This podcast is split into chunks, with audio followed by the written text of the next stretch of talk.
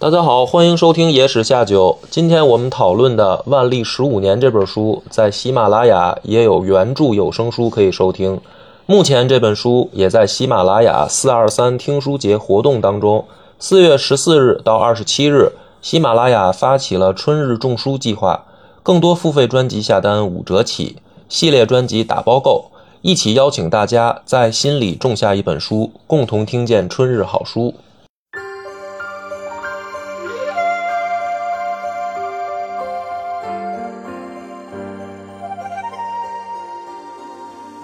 今天咱们讨论一本书，叫《万历十五年》。这本书呢，是我从做节目以后啊，就是经常会遇到一个问题。嗯，好多朋友就会说说，我经常想看历史的这个相关书籍，但是呢，我不专业，不知道从哪儿看起。我是小白，我想听你推荐一本。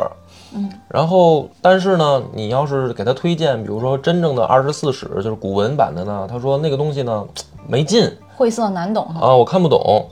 但是如果呢，就是推荐太偏小说的呢，他又会担心说这是真实历史吗？嗯，很多人就问我这个问题，说如果我想呃研究历史，或者说我对这事儿听你的节目开始感兴趣了，你给我推荐一本书吧。啊，我从什么书开始看？我一开始呢就会推荐大家《万历十五年》这本书，是你也给我推荐过。对，因为这本书呢算是我的这个历史方面的也是启蒙读物之一了。嗯，就是它既有史学的严谨性，同时呢又有一定的故事性，就是它不会像真正古文那样。完全那个就是特别难啃，嗯。啊，它是一个结合的比较好的，够权威，呃，也够详实，嗯，所以作为历史爱好的入门读物呢，是特别好。嗯。那正好这一次呢，借着这个图书节的这个活动嘛，嗯，我们呢就是再推荐一次这本书，啊，而且呢，我们今天这集节目呢，就是讲其中这本书写的一段儿，只是一段故事。呃，这样呢，就是你还没看的时候，可以听这期节目呢，你大概了解到这本书的一个难度，嗯，就是听我们讲这个故事，基本上跟他的这个书写的内容就是比较贴近了。嗯嗯，这本书是谁写的呀？黄仁宇老先生，啊、哦是一个历史方面的大家了，嗯很早就写出来这本书了。嗯到今年为止，应该是已经出版了四十周年的这个纪念本都有了，哦就是很早很早他就写完了。那么咱们就今天开始讲这个书啊，它第一个就写的是万历皇帝，因为这本书呢叫《万历十五年》，实际上呢就是明朝万历皇帝，这万历是个年号嘛，嗯万历十五年实际上就是公元的一五八七年。那么这一年呢，在明朝历史上，或者说就是逼近这一年去看呢，其实也没有什么大事儿，嗯就是没有发生什么惊心动魄的啊了不得的大事儿。嗯整体一年呢都平平淡淡。那么大家肯定就会想一个问题，就是说为什么作者要把这个年来定为这本书的名字？嗯，就是这一年有什么特殊的呢？对，那么作者呢就是在其中提出了一个呃很具有代表性的观点，他认为呢万历十五年这一年虽然没有发生大事儿，但是朝廷上呢发生了很多特别细微的小事情。嗯而这些小事情，是日后在历史上掀起轩然大波的起点。是蝴蝶效应吗？对，就像蝴蝶效应一样，就是说日后真正明朝历史的走向，嗯很多大事儿的发生，实际上在这一年有一些在朝廷上被史学家忽略的小事儿，就已经开始出现了。那我们从哪儿开始讲呢？书里面给了一个特别好的切入点，就是在万历十五年阳历的三月二号这一天呢，突然呢，文武百官啊接到一个消息，说呢要举行午朝大典，中午的午午朝大典。嗯于是呢，文武百官就抓紧往这个皇宫跑，就是咱们现在北京的这个紫禁城嘛，就是故宫。嗯，大家就赶紧去往故宫跑。等到大家跑到这个午门的时候，就发现呢，说这个城楼上下也没有要举办仪式的这个迹象。然后，尤其是负责点名儿的这个御史和御前侍卫，也没出现。就一般大家上朝嘛，总得在进这个午门之前的排队嘛，站站队，站好队，然后这个有点名儿的，谁到谁没到，然后检查一下，比如衣服穿着啊什么的，大家都整理好了，然后再进入这个午门，就进皇宫嘛有。得有会务人员到场，对吧？总得有一些这个服务人员在嘛，也没有。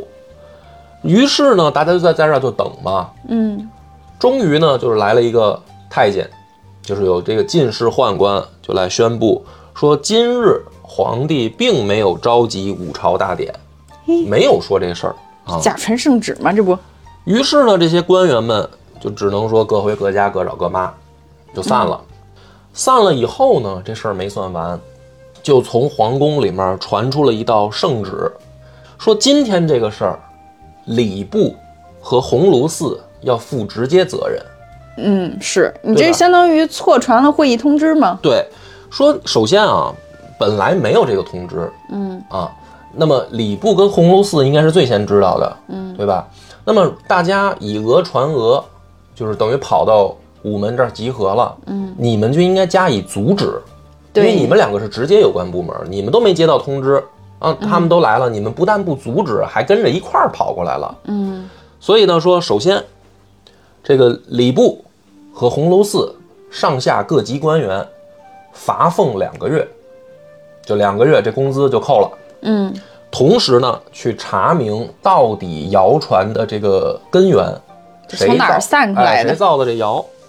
但是这个事儿呢，结果是调查的毫无结果，嗯，啊，就查不清楚。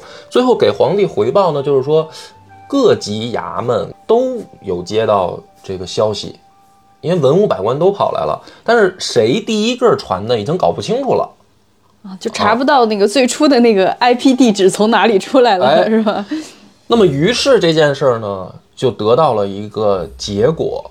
皇帝呢很生气，于是呢把这个罚俸两个月的这个范围扩大到全体在京的官员，这很多人有点无辜啊。就是所有的京官，嗯，啊，甭管大小，全部扣除两个月的这个工资。皇帝看来是怒了，那么这时候我就问张哥，就是说你觉得啊，首先这件事儿，嗯，它的这个大小影响严不严重？就就是说他们啊没有接到命令，但是就跑到这个皇宫去准备上班开会，这件事儿你觉得严重吗？在皇帝看来挺严重的吧？嗯，为什么呢？皇帝不是最怕这种文武百官没有通知突然来，万一是搞什么兵变呀之类的，多可怕呀！但是他们也没有带兵啊，就是也没有带武器啊，但确实就是大家就是搞了一个乌龙事件嘛。可是这么严肃的一个就是朝廷这种，然后突然搞这么大范围的乌龙，最后还查不出来。如果我是皇帝的话，我也会特别恼火的。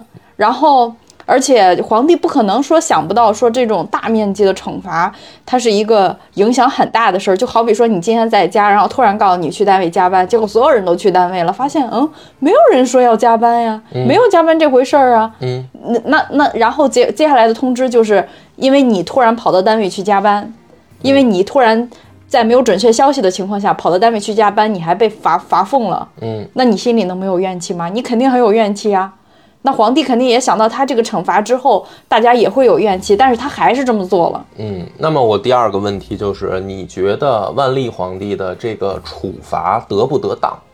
不得当呀！我刚才已经把不得当的原因讲清楚了，对吧？所以这件事儿呢，其实对于，因为大家就会考虑一个问题啊，说在明朝扣两个月工资这件事儿到底严不严重？那对贪官来讲不严重，对清官来讲还是挺严重的，一大家子等着呢，是养家糊口。就是因为说，确实啊，明朝的高级官员啊，就比如说部级干部，嗯啊，六部的部级干部或者副部这些啊，就是大脑袋们，他们不指着工资活，嗯。啊，尤其是能够接见外地官员的这些高级官员，嗯，他们无所谓，嗯。因为有人上供啊，嗯，有人打点他们，嗯，所以但是呢，对于一些级别没那么高的官员，因为全体在京的官员，不论级别大小，扣两个月，嗯，那有很多级别没那么高的，对，两个月工资对于他们来说，那可就是一个非常严重的惩罚了，是啊，真的是有可能导致家里揭不开锅的。那肯定呀。那你说要是干着一些不是肥缺的职位是吧？平时也捞不着油水儿，突然本来平时就是月光族，突然间断你两个月工资，你咋活？对，就像刚才张哥举这例子，比如说一个公司吧，一个公司说没接到通知，结果大家跑去加班了对，啊，老板可能很生气啊，嗯，但是这个时候说全体人员都两个月工资扣了。那么可能对于比如说那种什么总经理、副总经理，或者说那个什么各部门经理，他们可能咬咬牙没事儿，嗯啊，他们有别的挣钱的道儿。假如啊，嗯，那对于其他的这个上班的人来这说，张哥就得节衣缩食俩月了。张哥就得跳脚在午门就开骂了，他得气死了，有病啊！真是，我来加班，我有错吗？哎，所以啊，你看这个事儿呢，嗯我们第一感觉就是这个处罚的力度啊有点大了，嗯，对吧？那么为什么？就为什么这么大力度的处罚？这是一件当年三月份发生的小事儿。嗯，从这件小事儿我们就讲开来啊。那么大家稍微了解明史的人啊，会有一个印象，什么印象呢？就是万历皇帝他以不爱上班著称。他，不怎么爱上班哦，那个不爱上班的皇帝就是他呀。呃，他爷爷从开始的，他爷爷是嘉靖哦，那看来是好几个。啊，好几个。说他本来就不爱上班，跟他爷爷特像。嗯，哎，怎么这个大家来上班，他他还搞得这么严肃，嗯，对吧？就是说，哎，你比如说大家来加班啊，因为五朝啊是什么呢？就是明朝它有早朝、午朝和晚朝三种上班形式嘛。哦，我们把我把它解释为上班形式啊，嗯实际上对于国家来说，这个是一个很严肃的，呃，这个政务活动嘛。哎，那他是一天三个都要吗？还是一天只挑一个时间段儿？呃，首先啊，这得分分从什么时候开始看。嗯，从这个明朝建国初年的时候，就是朱元璋老朱那会儿，他是经常是三班都上，哦，就是早朝、午朝、晚朝他都上，勤奋。很勤奋。老朱很勤奋，而且这个每次上朝的时候啊，对于官员汇报的事项是有具体要求的，一共有一百八十五种。因为你这全国大大小小事儿这么多，嗯，对吧？所以它有规定，每个部门啊，什么官员你们汇报什么事儿是有要求的，一共一百八十五种。一百八十五种是什么意思？一百八十五种事件啊，比如说这个请假、退休，哦哦，哦分类别，上来之后先整个编号。对啊，就是说你是几号报告哦哦对对对一百八十五种。那朱元璋就很勤奋嘛，嗯他是等于一天三次上这个上朝会，嗯，这一天光开会。而且这个礼仪很繁复，嗯这帮官员天不亮就得去这个紫禁城集合，嗯，对吧？然后还得检查服饰，你随地吐痰，那这个检查礼仪官员给你记下来。这帮人站着，嗯扣分然后一到进去，然后还得跪下叩拜，然后行礼，然后再到去汇报这个事件。这个其实啊，对于不管是官员还是皇帝来说，都是一件非常繁琐且耗体力的事儿。嗯，很累。很累，而且每天如此，所以很多人说老朱确实是劳模，嗯朱元璋却是劳模，嗯他能坚持，但是创业的人不容易啊，嗯是吧？他打下这个江山，他有这个耐心，一代一代慢慢呢，大家就觉得说太辛苦了，而且必须风雨无阻啊。你说这下着雨，嗯，今儿这会也得开，那帮官员就跟底下淋着。哎呦，后来到什么程度呢？说开恩典，什么叫开恩典呢？哦哦哦，开，恩典是不是不上班了？嗯是你可以站穿着雨衣站在下面，我谢谢你啊，哎，这叫恩典。这好大的恩典呀！所以这个就是明朝初年的情况。那官员还不得三天两头请病假吗？老头们，那不行啊，那你想不想干了呀？对不对？老朱可是不揉沙子的这个演练。哦哟，那么这种情况呢，是到了呃第六代的时候，就是明英宗朱祁镇的时候，正统年间，嗯哎，终于改了，因为什么呢？说这个朱祁镇登基的时候九岁，嗯，小，他你别说这帮官员了，他自己都他自记不己他也坐不住 啊。所以终于呢，简化到了说从一百多件事务、一百八十多件事务啊，简化到了嗯汇报八种事务就可以了。这简化力度挺大呀。啊，但当然，他不是说一下啊改变的，他是从朱元璋以后慢慢，这不是第六代皇帝吗？但前面这五代慢慢也简化，就老朱以后也就一一点一点简化。嗯，那么到第六代朱祁镇的时候呢，就是说汇报八种事情就可以了，一个官员。嗯哎，那也很繁琐呀，啊，那官员很多呀，嗯对吧？你就说按咱们按部分，那起码六个部门嘛，对吧？那你这个就是六八四十八了，四十八你一个事儿你说个五分钟，嗯，那你想想，这这这这也很累嘛，对吧？所以呢，在这种情况下，还有一个就是你汇报的事情要在前一天以书面形式送进皇宫，到御前审阅，就是你不能真的靠我临场发挥，就是皇帝在毫无准备的情况下，张三出来说一声儿啊，说完了我得给他一答复啊。嗯，李四这边又站出来，这皇帝脑子他也得休息啊，对吧？所以他一般呢是说你前一天把你汇报的事情以书面形式就报告进来，这样呢我心里有一个准备。嗯啊，等你汇报的时候呢，就算我哪儿走个神儿什么的，我也大概知道你说的是哪件事儿，我好给你一个答复。嗯，因为所有的事情在这个朝堂上讨论的都是国家大事儿，嗯，容不得马虎。嗯，比如哪个县遭灾了，发大水了，咱们得给他这个救济，嗯，对吧？哪个县遭旱灾了，嗯，哪儿地震了，你这都大事儿啊。是。你走一神儿啊，没听清楚，少少说一数，那就是对于一个地方的老百姓来说，那就完全是两种结果。是，所以呢，在这个第六代朱祁镇的时候已经改成这样了，到第十代，就是最能闹的那位明武宗朱厚照的时候，嗯，游龙戏凤那位，嗯。他就是一个 反打破常规的皇帝，他经常不上班，他跑了，啊，他出差了。嗯他最长的时候有一年他不在北京，自己颠了。就算是回北京，他呢也经常是不不按照时间上班。你说早朝、午朝、晚朝嘛？嗯，哎，人朱厚照玩一个咱下午朝，嗯下午茶茶歇时间来上下午班下午上班。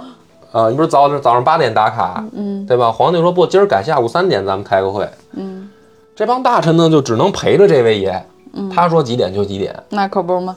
但是你可以发现呢，就是说，对于这个皇帝和群臣来说，他们实际上非常不喜欢朱厚照这种方式。对，因为你得二十四小时待命啊，是吧？最关键的就是什么呢？你其实已经大大的违背礼仪了。哦，他们想的是觉得这个显得这么不正规，是吧？那么这个时候就引出一个话题：这一个这么庞大的帝国，从上到下几千万人指着朝廷的运行，大大小小的事件这么多，嗯，怎么让这个国家有效的运行？如果事无巨细，全部都要靠规定、检查，嗯啊，靠程序，实际上这个事儿根本不可能。那么我们的祖先呢，他们就抓住了问题的要害，就是礼、礼仪。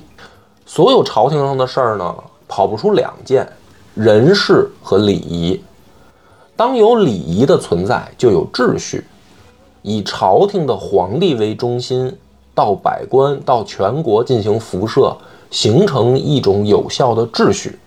皇帝本人和百官作为表率和榜样，我们先遵从礼仪，那么到所有的万民，我们才有据可依，嗯对吧？就是说，比如说父慈子孝、兄友弟恭这些事儿，都是要符合礼仪的。那么朝廷就是最最要讲究礼仪的地方。嗯大臣什么时候上班？上班的时候工作流程是什么呀？这都是礼仪规定的。你抓住这个要点，才能在法律之外补足人力所不足的一面。所以礼仪是非常重要的。啊，那么老百姓学习就像这个朝廷学习嘛，它是这样一个逻辑。嗯所以对于朱厚照这样的行为呢，百官根本就不是这个表示欢迎，而是大大的反感，因为你严重破坏了帝国的秩序。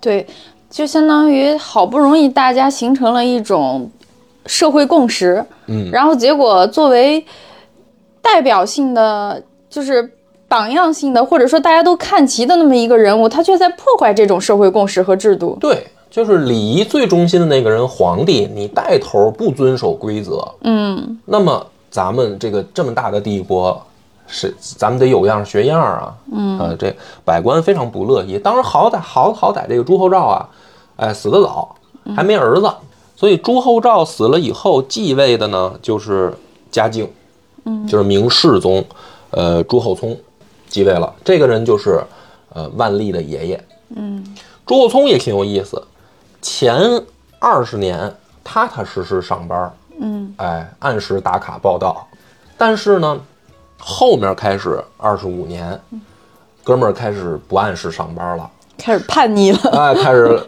开始这个研究这个炼丹，啊、哎，研究这个养生，明朝皇帝好像都痴迷于炼丹啊。然后还不在紫禁城住着，跑到这个外面离宫别院住着，嗯。就等于嘉靖也开始带头不遵守嗯。这个礼仪规范。嗯。隆庆的时候好一点，就是嘉靖死了以后，再下一位隆庆皇帝，稍微好一点，但是呢，好点有限，经常呢也是就是说早朝就免了，嗯。不想上班，然后一直到了咱们这个万历皇帝。万历皇帝的时候呢，就是大家就说说咱们在这这件事儿上啊，总得定下一个规矩。嗯，你爷爷他不守规矩，嗯，你爹呢有时候经常也打破规矩，嗯，到你这儿是不是咱们找一个什么运行方式啊？那么这个时候的万历皇帝刚刚登基的时候，多大呢？十岁，嘿，都是小孩儿。小孩儿。于是呢，大家就看到一个机会，嗯就是说趁孩子小不懂事儿啊，咱们先把规矩立起来。哎，你你你现在给他树规矩，他将来就好好沿着这条路走，嗯对吧？你现在按照他爹他爷爷的规矩立，那这孩子长大了只能更飞。所以呢，这个时候当时的这个首辅张居正就提出了一个建议，说我们在十天当中逢三六九，我们就早朝，哎，就是十天为一个周期，三六九上班早朝，不是的时候咱们就不上班，上一天歇两天还可以哈、对吧？十天里面上三天，这可以了，嗯对吧？于是呢，万历的这个执政的开始啊，他们就是按照这样一个早朝的规矩来进行上班。嗯，所以呢，大家也别冤枉这个朱翊钧，就是万历皇帝，说他就不爱上班，也不是，他从继位的时候定的规矩，就张居正帮他定的规矩，就是十天上三次。嗯啊，倒跟他个人的意愿不相关。那么张居正定的这个合不合理呢？就是你为什么不趁着孩子小，干脆恢复到老朱那会儿呢？对吧？就是你也是起码每天都上，或者甚至一天上三次，这行不行呢？怕一上来强度太大，呃影响孩子积极性吧，很 难坚持吧。他有一个最关键的问题，就是我们想象一下，一个十岁的孩子，他真的能处理政务吗？就是上班的时候，他真的能坐那儿，真的就是在上班吗？他不是。你说这底下大臣汇报这些事儿，他真的听得懂吗？那肯定听不懂他。听不懂，对吧？一个十岁孩子嗯，听不懂，你别说十岁孩子了，就是咱们现在的正常人，你让我我就听不懂。对你 直接坐到那个皇帝的位置，听这全国大事儿怎么办？你你也麻爪儿，对吧？所以呢，张居正的这个建议其实也是为了小皇帝考虑。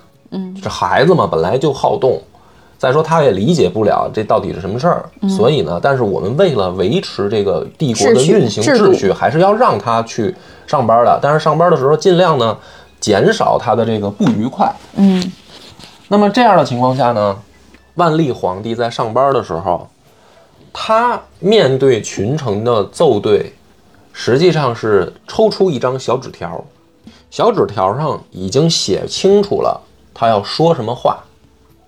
那么这样的话，他才能够有效的完成十天上三次班的这个任务，因为他听不懂底下人在说什么，嗯，他就必须等于有小纸条告诉他说，哎，今天这个事儿一二三可能都有什么，然后怎么回答都写好了。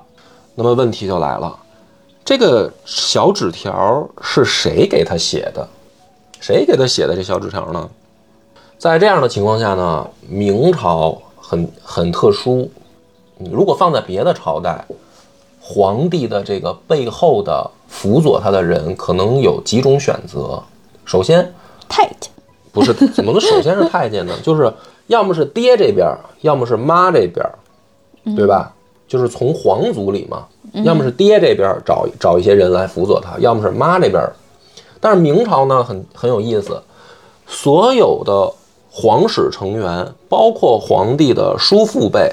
啊，兄弟辈儿以及儿子辈儿，一到成年必须马上离开北京，就藩，就是去他的封地。嗯，那么在封地呢，首先不允许干涉当地的地方行政事务，同时没有皇帝的同意，你不可以离开你的封地。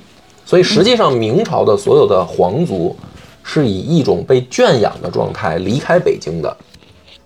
那么十岁的这个万历皇帝，他是不可能在自己爹这一支儿上找到什么人来帮他写这个小纸条的了。嗯啊，那么再来看妈这边，妈这边行吗？也不行。明朝的惯例，后妃选自良家，但不许出自富商巨贾或世家大族，就这样的子女子，不可以进入后宫。那那什么样？难道都是良家贫家平民女子可以？那肯定没什么见识喽。对，而且呢，一旦获封为这个后宫高级别的嫔妃或者皇后，甚至啊，嗯，那么她的这个爹也只能作为伯爵。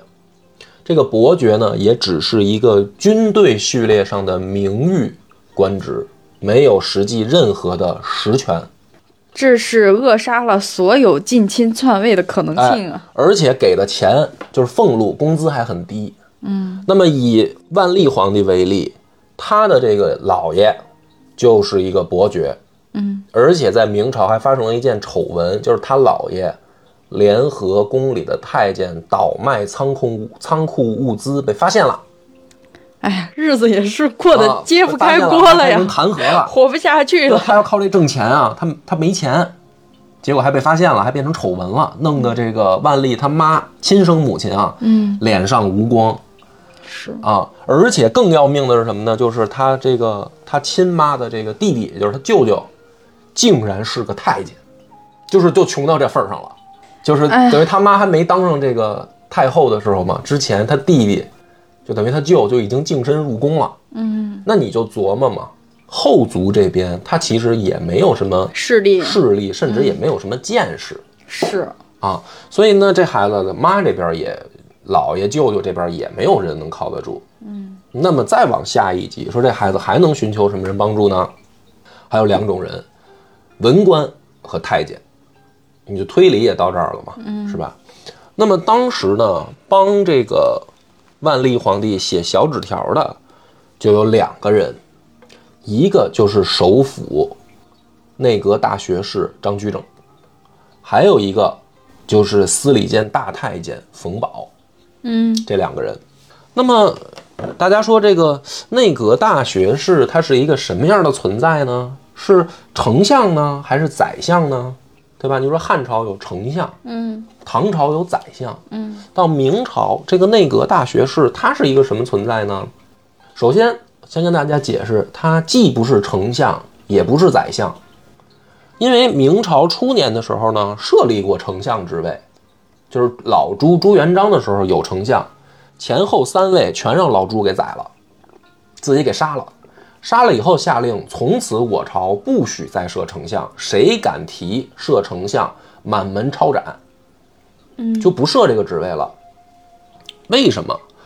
老朱就是怕相权剥，就是去侵削弱皇权，权嗯所以他不设丞相这个职位，也不设宰。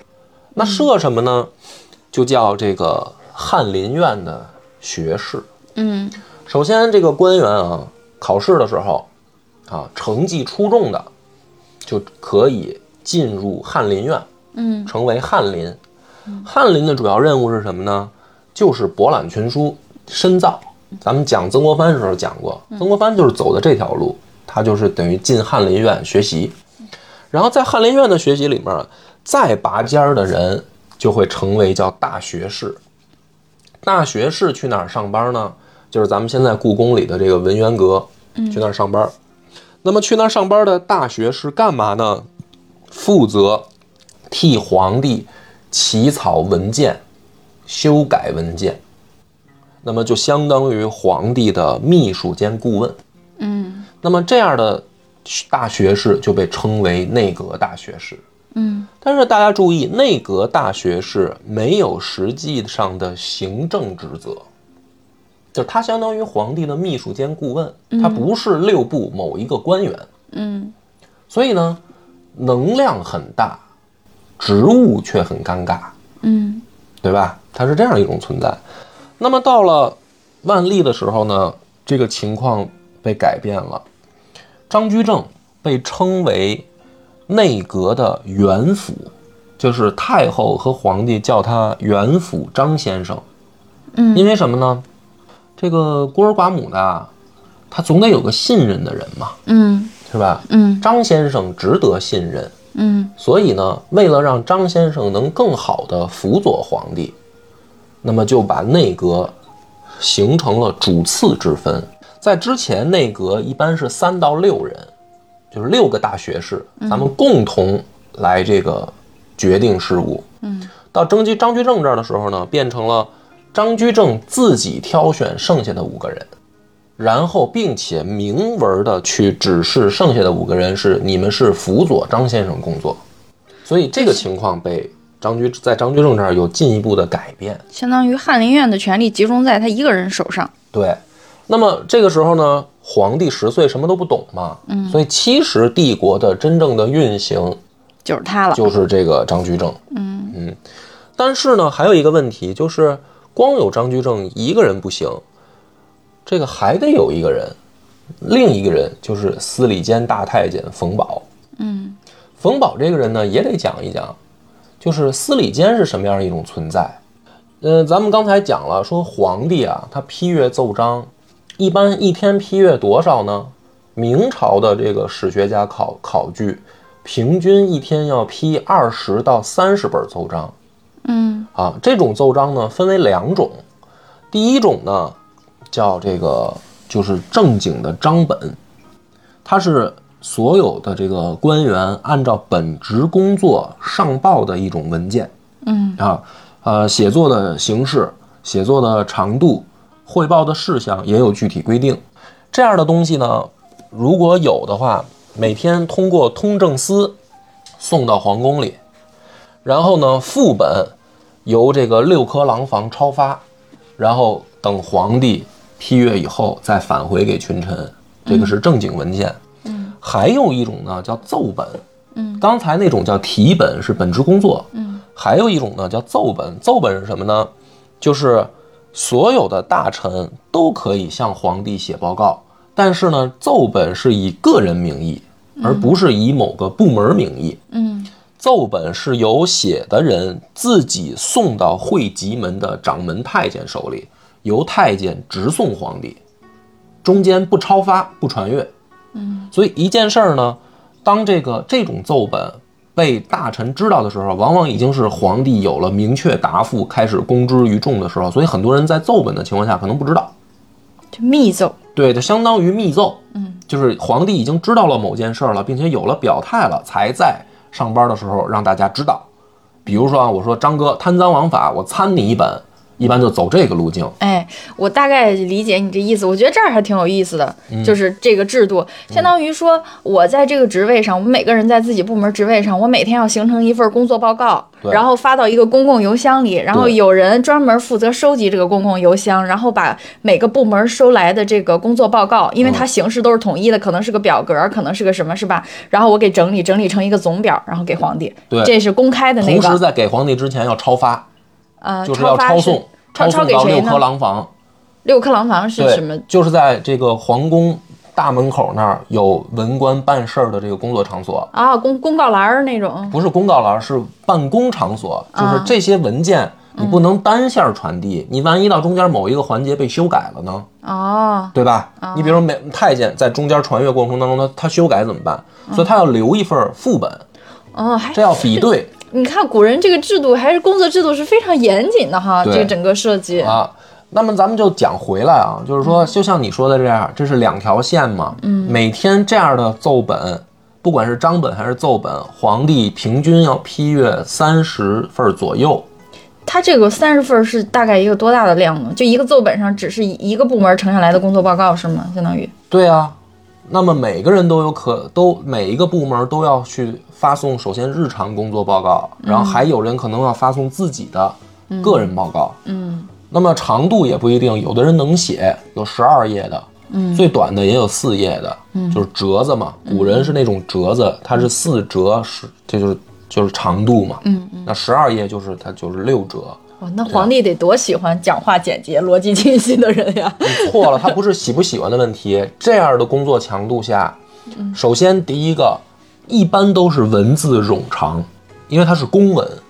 就像你现在说，你看小说跟看公文这是两回事儿，你明白吧？啊，就相当于上来必须要，嗯、什么什么秉承着什么什么什么精神，什么什么战略要求，传达什么什么啊什么。就是它首先文字就很冗长，第二个它必须要符合儒家表达的思想跟表达的方式。比如，说你劝谏皇帝，你不能说你这事干的不对啊，你得举举典故吧，哦，对吧？你得举例子吧。很多的你得引经据典的说啊，比如我说一句话，不能是我说的，比如说孔子说过，孟子说过，应该怎么怎么样，嗯它是这样的，对吧？这是第二个问题。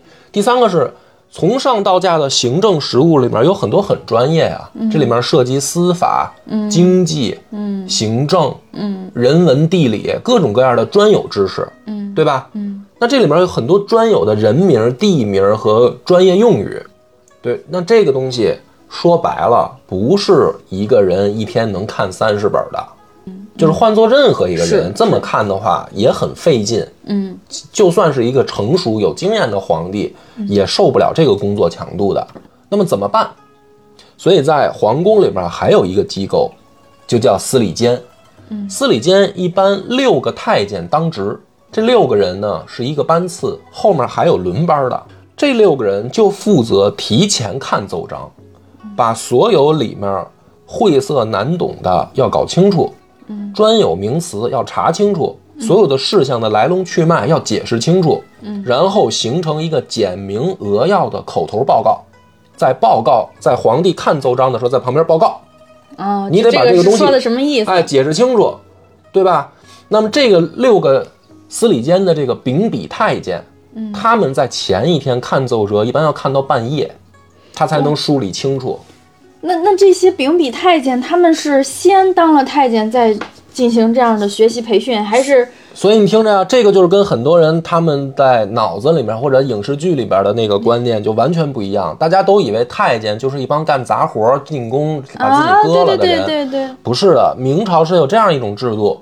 首先，在十岁的时候就挑选一些天赋聪明的孩子，但是因为家境贫寒嘛，他们进宫，嗯。专门找到这样的孩子，在十岁的时候净身以后送入宫内的学堂，哦，学习学习培训，就是他们将来是注定已经要当太监的人了。嗯。然后送入宫内的这个学堂，这个学堂的老师是翰林院的翰林，嗯。他教授这些孩子正常的文理知识，嗯嗯，目的就是将来在这批孩子里面产生能够去进入司礼监的太监。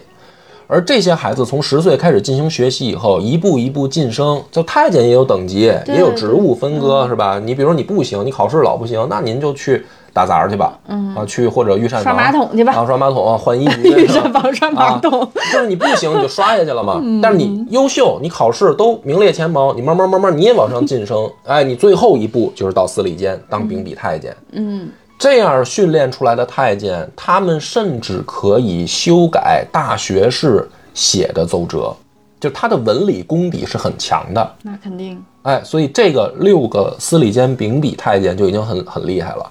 那么真正司礼监大太监，就是管司礼监的，嗯这个就是等于太监里面的 number one 了。哇，冯宝，哎，这个大拇个哥冯宝对，就是说他这个冯宝啊，他是这样一个存在，啊，突然觉得他的形象一下子光辉伟岸起来了。也不是光辉伟岸吧，就是张居正和冯宝这两个人，他们的履历是什么呢？张居正首先就是皇帝的老师，嗯，他本身就是负责教万历皇帝学问、做人的老师。嗯，万历皇帝尤其是在十岁以后登基以后，他所有的老师也是由张居正直接指派。嗯，而且张居正是要考万历背书的，你背不上来，张居正还会指，还会就是斥责皇帝，就是你怎么能够这么不认真学习呢？嗯嗯，所以他在皇帝面前，他是一个严师形象，这是张居正。而且张居正在古古咱们考证出来的这个古籍里的形象是什么呢？是一个小天才。嗯，就是这个人是极端聪明的一个人。嗯，而且呢，做事儿一丝不苟。嗯，他只要张嘴说话，能够简明扼要的切中问题的关键。就是古人的那个标准，要么不说话，要么说话我就说有用的，他就是这种人哎呀，我好喜欢这种人，我真好喜欢这种人啊！啊。这是张居正。冯保呢，虽然是个太监，但是呢，爱好琴棋书画写字，嗯啊，而且也是从小就受这个内书房教育，嗯啊，在他当到司礼监大太监之前，首先在嘉靖朝的时候就已经干过秉笔太监了。嗯在隆庆朝的时候，掌管东厂，就是特务机构的头儿。嗯然后一直到万历朝，他变为司礼监大太监。就这两个人的履历是这样的，学识能力都是顶级的哈。而且就是一个是从小教万历知识的，一个是从小陪万历长大的，嗯叫大伴。冯保，万历称呼冯宝为大伴儿，嗯大伴，陪伴的那个伴。嗯，发小，哎，称呼张居正是先生，嗯就是叫老师。嗯这两个人，所以呢，咱们就回到那个刚才的话题，就是首先万历从袖子里面抻出来的这个小纸条，其实是这两个人给他写的。嗯一个呢是冯保先把奏章要给万历解读，嗯就是这是奏章写的什么意思，然后呢跟他大概说明白以后呢，就拿到内阁让大学士们票拟，就是形成一个官方答复意见。嗯形成票拟以后，再拿回皇宫做做朱批，就是大臣会形成一个批示意见，拿这个毛笔写这个黑字儿嘛。嗯，最后的最终意见是皇帝要拿红笔再写一遍。但一般呢，这时候的意见是跟大学士提出来的是一样的，只是皇帝用红笔写，表达这是最终意见，那么皇帝亲自写吗？亲自写。皇帝，所以十岁的这个万历皇帝，每天相当于练书法。嗯，天天要写好多字儿。他虽然弄不明白这些东西写的到底是什么，但是呢，大半儿告诉他，你抄下来就对了。嗯，就你按照张先生的指示，你抄下来，嗯就行了。第二天呢，我们给你整理成小纸条，你在朝堂上再去按照这个结论去告诉文武百官。嗯他就在这么干皇帝。其实，那么这个时候会有有一个问题啊，说万历呢，因为年纪小，对吧？他理解不了真正这个意义，具体写的是什么。嗯，那么成年皇帝是不是也这样呢？那这不就成傀儡了吗？那不能吧？哎，皇帝是有嗯是有权限可以完全不按照内阁票拟去朱批的。嗯，相当于这只是一种参考意见。对，它只是参考意见。但是呢，一般情况下，在明朝，皇帝不会行使这样的权利。为什么？一旦你的意见完全推翻内阁的票拟，嗯，那么意味着你认为内阁大学士不称职。那么在这样的情况下，后者会主动提出辞职。哦，就是说我我没脸干了，我提出来的意见皇帝一条都没看上，那就说明我严重不符合皇帝的要求了。那么我不能干，我老夫辞职，这不是对皇帝进行道德绑架？不是道德绑架。一般在这种情况下就拦不住了，就是说，因为你已经先逐批驳了人家了，就是你已经表态了，那这个时候辞职就是真辞职。那还有提前商量意见，比如说我觉得不太认可，我叫你过来，咱俩再商量商量。那么问题就在这儿，就是有能力的明朝皇帝，他一般会让大臣在票拟之前就明白自己的意思。哦，那也就是说，大臣其实他在写的时候，当然他有自己的建议，同时他也要考虑到皇帝的意见。嗯，那么这中间的润滑嗯是谁呢？就是秉笔太监。就是他要有中间有一个人去平衡两方的意见，嗯，这样当皇帝真正写朱批的时候，就不至于南辕北辙。皇帝想的是前门楼子，宰相写的是机枪头子，这完全不搭一回事儿。那如果出现这种情况，宰相就就是大学士，您就准备辞职吧，你就别干了。嗯，在如果发生这样的情况下，就极为尴尬，因为明朝很少去撤内阁大学士。嗯，就除非发生了重大问题，就是你确实犯了皇帝无法容忍的事儿了。嗯，他会这么干。嗯，所以你就看，不管是司礼监的太监，还是内阁大学士，其实他在帝国运行的这个规矩当中，都是两个非常重要的齿轮儿。那么，司礼监太监，或者说这些太监，他们虽然有很高的权力，他们也有很高的荣宠，他们可以在皇宫里面坐轿子，嗯啊，他们可以穿华丽的服饰，但是终生不许出皇宫。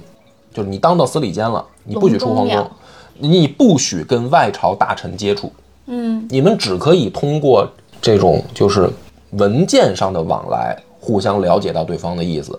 要么就是咱上班的时候朝堂上见，你私下是不可以接触的。这样制度的设计是有效的让皇帝可以驾驭文臣和太监两边形成一个平衡。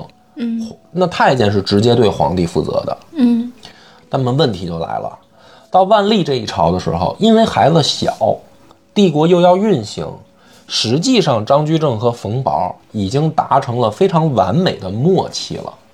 那么在这样的情况下，实际上万历的存在根本就不重要。嗯，其实就是啥事儿咱俩商量着来就，得了，是吧表？面上我们还是要让皇帝行使他的皇权，但是十岁的屁孩子他能懂什么呢？嗯实际上所有事儿都是冯保和张居正就已经决定了。那么在这样的情况下呢，问题也就出现了，嗯就是说如果这两个是好人，那么 OK，嗯这就慢慢等着孩子慢慢长大，等他有一天理解了这些奏章上到底写的是什么，他自己拿意见也学的差不多了，这就可以了。但如果这俩不是好人呢，那可就坏事儿了。那就问题就大了，对吧？所以矛盾的爆发呢，是发生在了一个特别有意思的事情上，就是有一年，五一五七七年的秋天，张居正的老爹死了。那么这为什么是大事儿呢？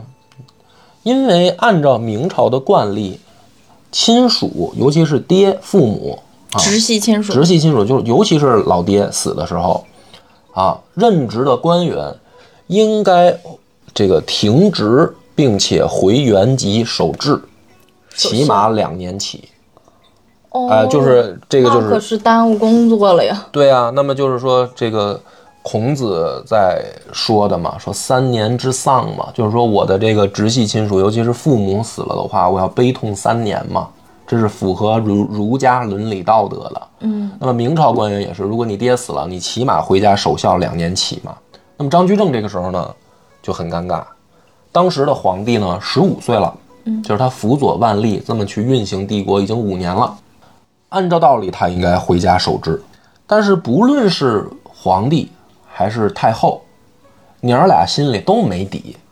是，虽然过了五年了，可是这孩子呢，他现在他也不能说完全就明白帝国怎么运行。是十五岁的孩子才虽然虽然比十岁大一点，可能也懂点事儿了，嗯但毕竟啊，还是一个孩子。对呀、他满打满算，他开始学习才能有几年时间呀，是吧？那么，于是呢，按照游戏的规则，或者说按照制度，皇帝在离不开内阁大学士的时候呢，可以提出夺情，就是说我剥夺你的这个呃，去向父母抒发守孝的。守孝的这个感情的权利，嗯。而你要留在本职工作上继续工作，这个叫夺情。嗯。啊。那么万历呢和他妈商量了以后，就决定夺吧，夺情。那么这样的情况下呢，在流程上也要三请三辞，就是说我第一次说，哎，张先生别走了，张先生说不行，我悲痛，我必须要回家，这第一次，是够繁琐的。哎，要进行三次，这三次都是以章本形式往来于内阁和御前，要留下记录。要留下六科廊坊的抄送，嗯，然后发给百官，嗯，所以这三次里面是有大量的文件往来的嘛，嗯，最后才决定，就是在朝堂上宣布说，哎，要张居正夺情了，他不许走。那么这件事儿的发生呢，就引发了一个有意思的问题。首先啊，很多人不信，嗯，就觉得这就是走形式哈。对，说走什么形式呢？是皇帝本人的意思吗？还是你张居正和冯宝的意思呢？前面五年，孩子基本上不管什么事儿。哦，现在张居正你要回家守制，你说皇帝三次挽留你，还发了这些文件，我们不相信。那肯定是你跟冯宝，你们两个这暗中你们就已经通了气儿了，大家不信。于是呢，这个时候啊，这个有数十位翰林联合着吏部尚书，就决定说我们要去劝劝张居正，要去他家当面劝阻他。为什么？就是我刚才讲的，礼仪是很重要的，礼仪是全国老百姓的行为准则的一根准绳，从上到下，帝国的皇帝到大学士，你们是领头要做出表率的。嗯，如果皇帝的老师都带头不遵守孝道，那么帝国将以什么为准绳？所以这些翰林，他们认为这是一个非常重要的事儿。张居正，你这次不能太过分了，你不能所有的事儿都按照你自己的意愿来来干，你该符合规矩的你要符合规矩。于是他们跑去找张居正，结果呢，张居正说：“我呢，首先已经接到了皇帝的任命，这是陛下的诏命，对吧？这是君命，让我留下来，我不能违抗圣旨，我不走。那么其次呢，就是说这些文件都是这个六科郎官抄发的，嗯，过程你们都看见了，你们劝我什么呢？这不是我的意思啊。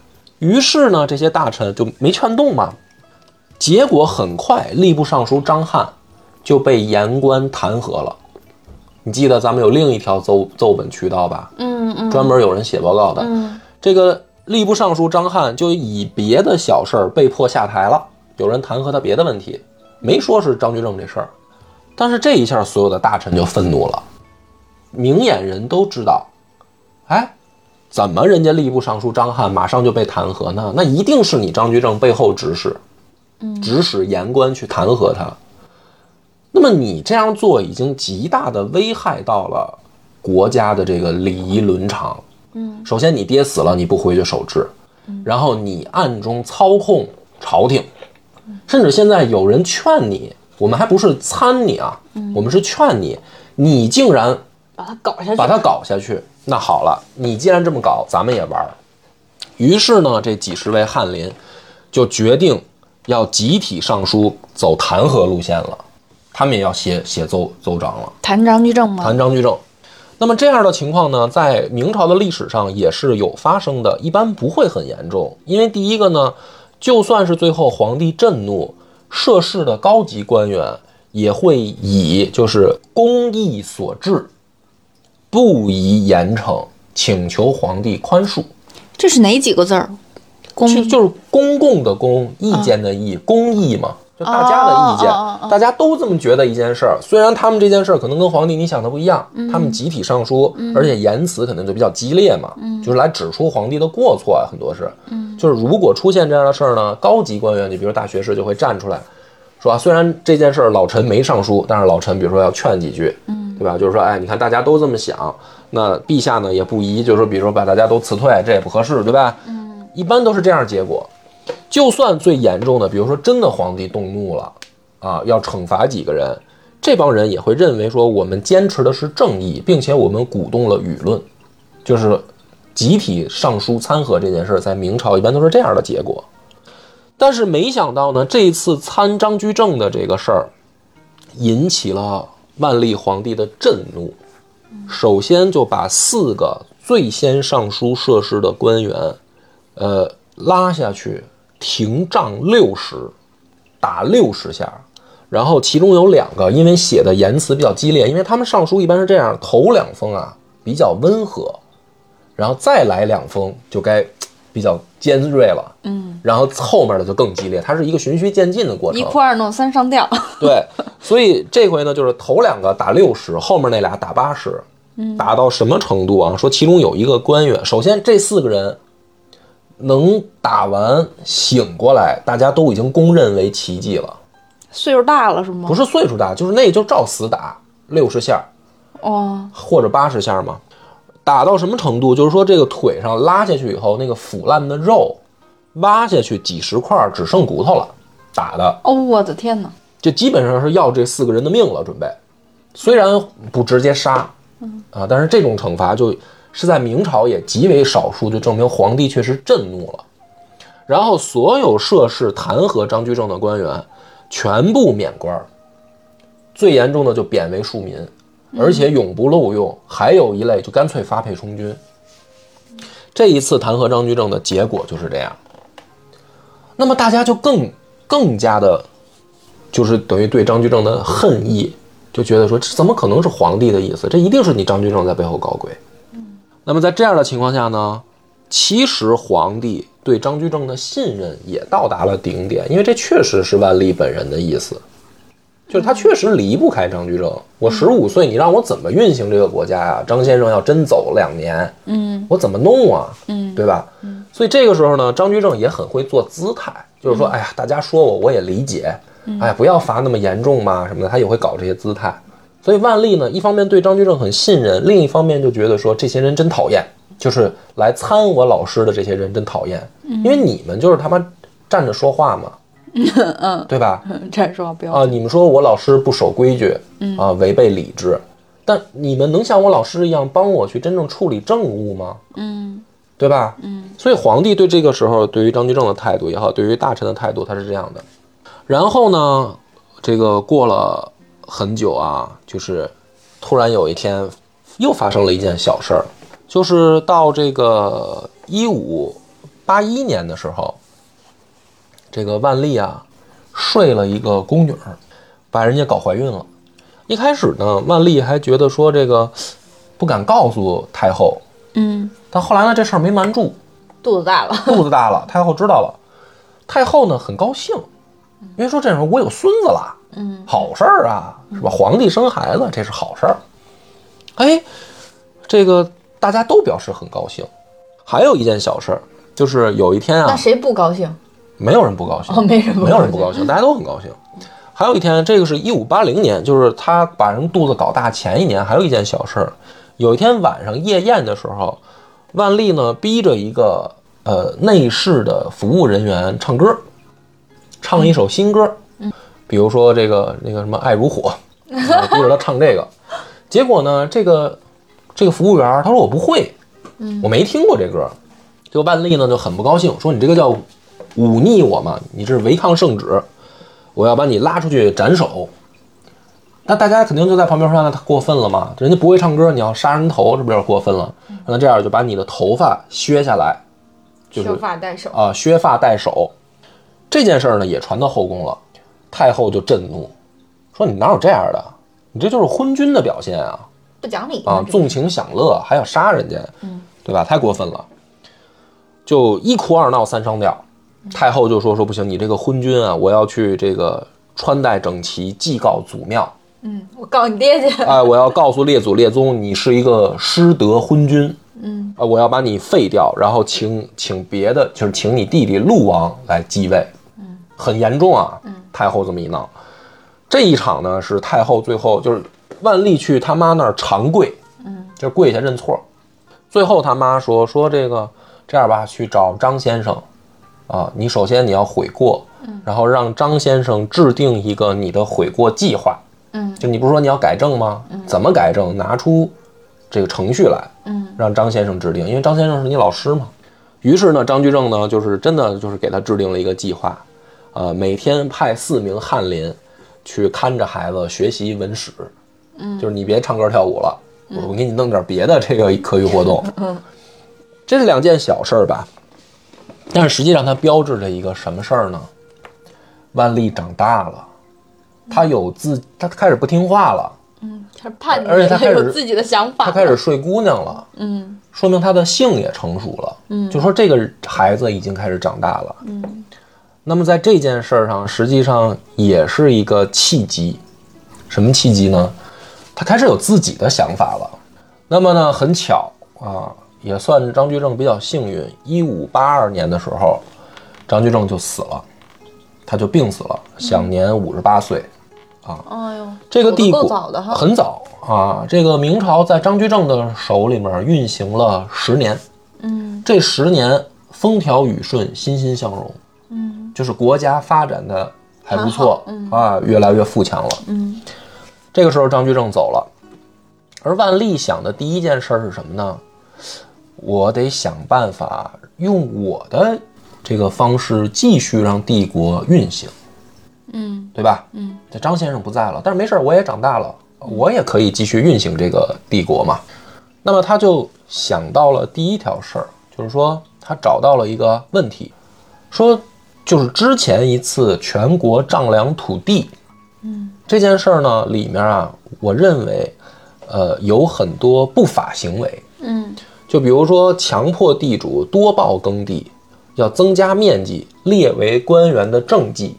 那么这些事儿呢，实际上虽然我们上一次丈量土地，全国增加了很多耕地，但是对于百姓的盘剥，对于那些真正拥有土地的人的盘剥是更加严重的。就是他他认为存在虚报的情况，比如说你只有两亩地，我非让你报四亩，那你没有怎么办呢？你第二年是按照四亩交嘛，对，对吧？那你比如说你原来只交三成，那你明年交六成。嗯所以万历说这样的话呢，其实对对于底下百姓的盘剥是更加严重的。嗯那么认为上一次的丈量可以不作为税收依据。这件事儿实际上是万历要自己开始运行帝国的时候，他认为找到了一个比较好的途径，就是说，你看我也有自己的判断力，还能让老百姓能拍手叫好。因为上一次丈量不算，咱们就按照之前少的那个收租嘛。嗯，他就觉得新就是相当于正式执政以来烧的第一把火，这个切入点还不错先普惠，啊。哎，先让老百姓得点实惠。但没想到这个政策一下去，问题就出现了。嗯因为什么呢？上一次丈量土地，张居正主导的，嗯他主管，所以呢，所有的官员都会认为说，那是不是皇帝认为张居正在上一次丈量全国土地的时候违法，违法乱纪了？你是后台啊，对吧？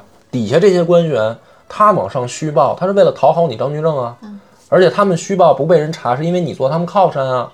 那现在皇帝都已经盖棺定论了，上一次的有虚报的情况不作数，那是不是说明张居正的问题？于是大量的人开始，就是按弹劾上一次参与丈量土地的官员。这一下朝中就形成了一个风气，凡是和张居正有关的，上一次参加丈量土地土地的，都被弹劾了。然后，凡是上一次没有严格按照张居正的方针认真丈量土地的，全部得到了表扬。一下这个事儿就翻过来了。翻过来以后，大家就开始对张居正的形象进行进一步的攻击，就发生了很多什么事儿呢？比如说张居正，有人就举报他说他欺君独民，接受贿赂，卖官与爵，任用私人，放纵奴仆，结党营私，把持朝廷，就开始弹劾张居正。而且呢，还有人开始举出进一步的这个证据，说张居正的这个私生活啊极其奢华，哎，这个珍珠翡翠啊，玉好珠玩、名妓书画，多不胜数。最关键的是，还蓄养了很多绝色佳人，啊，府里面美女多的是，都是他这些手下狗腿子给他献上去的。当这些东西一上来，这些奏章和证据一上来，万历呢既吃惊又伤心，因为原来的张先生对他管教虽然严厉，但是呢是一个严师的形象。良师，良师就是说劝他说，你当皇帝，你应该怎么办？你应该敬天法祖，守规矩，嗯啊，讲规矩，哎，在生活上要节俭，对吧？对对百姓要爱戴，不要骄奢淫逸，不要纵情享乐。嗯，他认为张先生说的也对，他也认为张先生肯定是这样的。张先生也是这样的人，他认为，嗯，结果没想到，不对呀、糟老头子，你就管我，你自己在家又是美女，又是好吃好喝，信仰一下子就崩塌了。所以万历这时候既伤心啊，又震惊。但是呢，这个时候他还觉得说，呃，人已经死了嘛，老师已经死了，嗯，哎，而且他的本意其实不是要要把张居正打倒，嗯。他本意是说我开始执政了，我得弄点我的政策，嗯，所以呢，在这个情况下呢，他并不想扩大。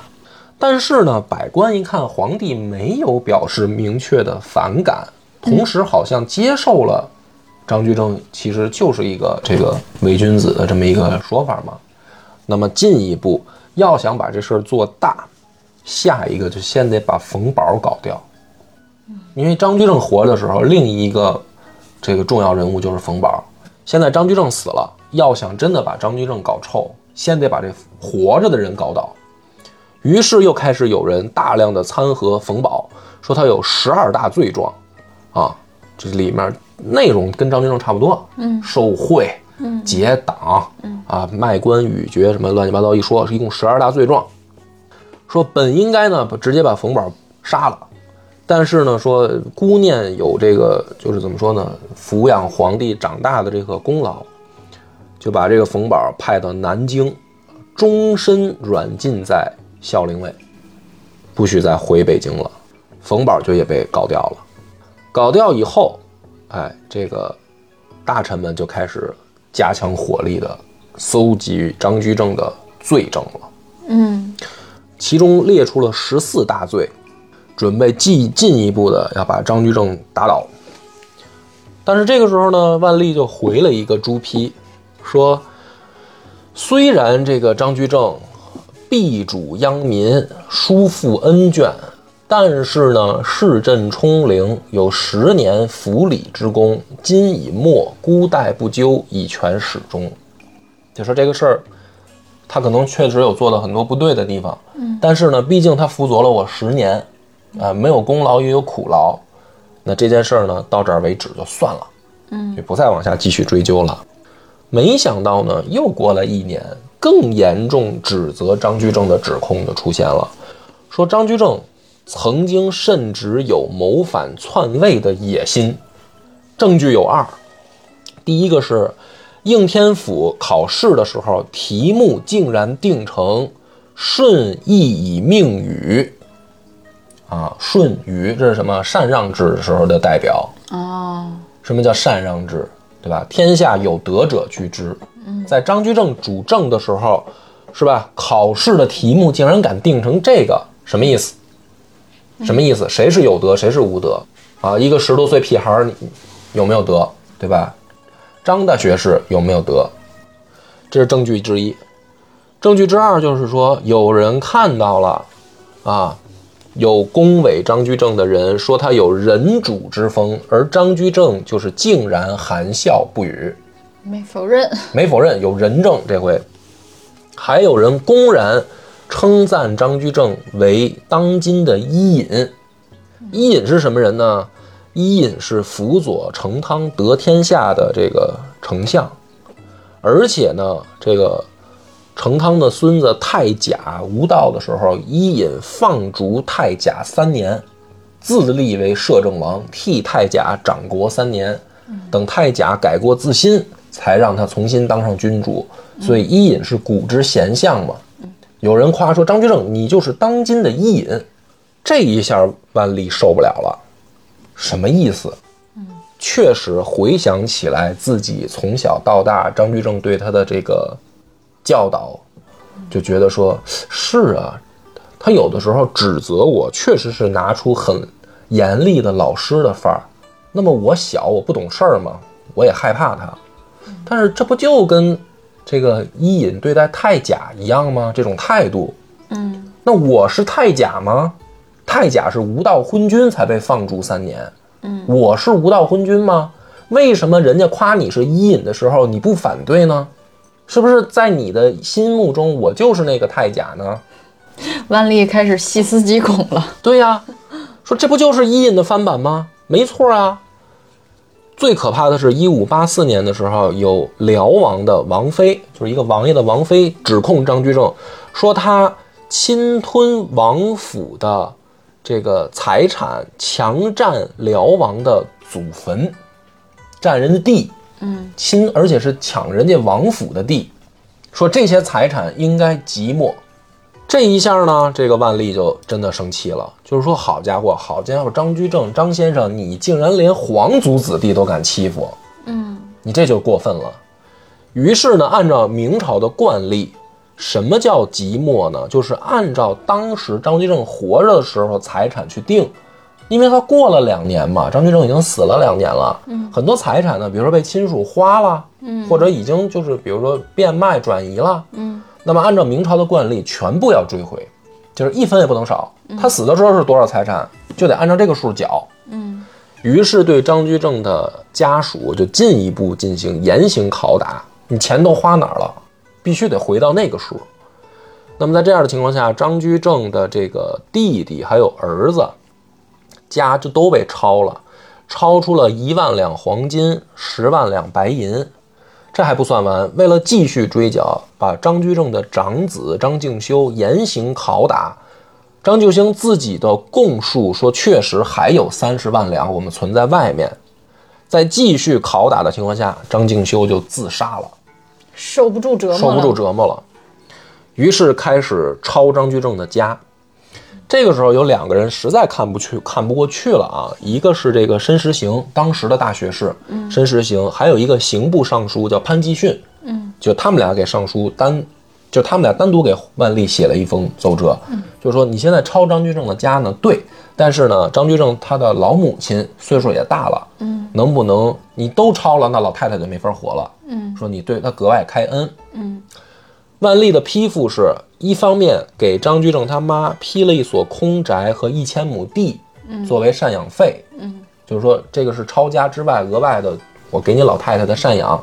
但另一方面，先是斥责了申时行，谁让你替他说话的，嗯，对吧？另一个刑部尚书潘基训干脆革职为民，就是你们两个的意见我听了，但你们两个一个我骂一顿，因为申时行确实我还有用，嗯，潘济民您跟滚蛋吧。哎呦，古代的这个官员也是高危职业啊！对呀，所以呢，这个时候再往下啊，一看，因为大家就明白皇帝的态度了。那皇帝现在就是讨厌张居正了，我们已经把这事儿做辞职了，那就开始吧，哥几个就干吧。于是大量倒张的这个奏折文件纷纷就开始往朝廷上送。那么这个时候，呃，基本上张居正的形象就彻底被打到底了，他就是一个。污蔑、侵犯、侵吞王坟府地、蒙蔽圣聪、专权乱政的小人和奸贼，这些人干嘛呀？张居正都死了，为什么这么折磨、这么恨他、这么打击他、打击报复他、他的后代？等到这一切都都盖棺定论了，因为万历皇帝也信了，嗯，对吧？他就定了，说确实张居正有这些大罪，该抄家抄抄家，该追回追回，对吧？嗯，他突然发现。去弹劾张居正的这些大臣有两类人，第一类是什么呢？他们数了完张居正以后，就开始数了自己。他们会成为下一个张居正，他们要来骂我皇帝懒惰、嗯，懦弱、上班不及时啊，纵情享乐，这不是就是当年先生教我那些吗？他们现在开始要给我找麻烦了，嗯，因为他们骂张居正的时候就说的是违背了这些礼制。和规矩，嗯，那么他们有资格骂张居正，并且我同意了，那么我就应该遵守这些，嗯，所以如果我也违反，他们就要骂我，嗯，这是一类人，我还可以勉强称之为忠臣吧。另最起码原则是始终坚持如一的，对，立场坚定，坚持原则的，嗯，而另一类人更可怕，他们通过倒张居正，直接目的就是干掉所有张居正这条线上的官员。干掉他目的是什么呢？空出来的职位，咱们哥们儿推荐人上，这不是搞党争吗？对呀，所以万历呢非常悲哀地发现，张先生虽然倒了，但是朝廷这两类人根本就不是我原来想象的那样。我本来是想运行一个新的制度，啊，以体现我能够驾驭帝国，但没想到这个政策一下，张先生先被搞臭搞倒了。然后这些人还是想进一步限制我的皇权，甚至有一波更坏的人，他们想在这里钻空子，而张先生、冯保都不在了。这就是万历十五年的开端的时候的情况。张居正死的第五年，他被盖棺定论为小人，他被打倒。嗯，而万历要独自面对这个庞大帝国了。好可怕呀！就是牵一发，在皇帝那个位置上牵一发而动全身，但是他这一个小小的决定，引来了非常大的一个不可收拾的后果。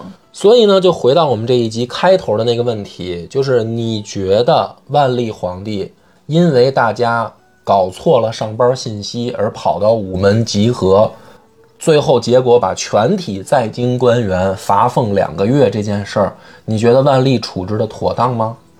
不妥当。不妥当，但是有其原因。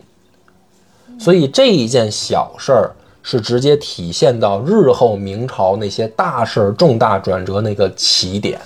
是什么意思？你的意思就是说，嗯、就是当时那件事儿发生，是因为皇帝觉得现在这两类官员，就是在在其实是他是，我认为啊，其实黄仁宇先生写到这儿的时候，我读的理解就是我这是我个人理解，我认为是有两种，一种是说皇帝一定是带情绪的，就是讨厌现在这些人，就意识到这些人都有他们的私心在。对，就是说你们不是拿规矩说我吗？那现在你们犯了规矩，我就得治你们，这是第一层。哦，对吧？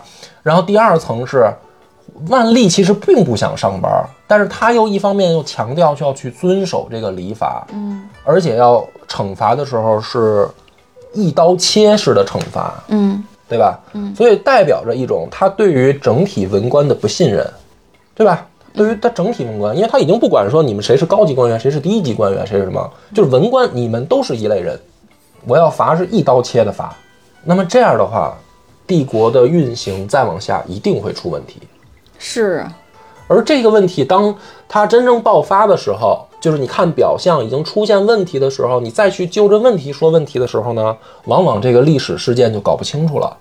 而它的源头，啊，它在前面的这些蛛丝马迹、这些末节，恰恰是这一本书去写给读者展现的一面。嗯嗯啊嗯，所以它作为就是这本书，为什么我说我也是我历史的这个启蒙读物之一嘛？而且确实是史学界的一本，呃，很有价值的，很有价。值的一本书。嗯啊，这个我刚才只是讲了万历的这个故事，他这本书里面后来也写申时行，也写海瑞这些人，他就他都他不是光写一个人。所以呢，这个有有兴趣的朋友呢，就是作为入门读物的话，其实不妨看一看，因为这本书很薄，很好读，很很短。嗯嗯，那么今天呢，这个故事就到这儿了，感谢大家的收听，咱们下集再见，拜拜。拜拜。